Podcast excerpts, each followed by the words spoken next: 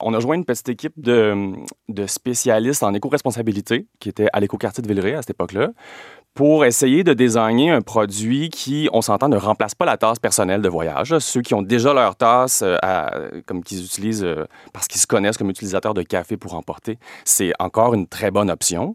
Euh, mais si on l'oublie, si on l'a pas, et qu'on est pris pour prendre le, le gobelet jetable cette fois-ci, cette fois-là, ben la tasse répond très bien à ça.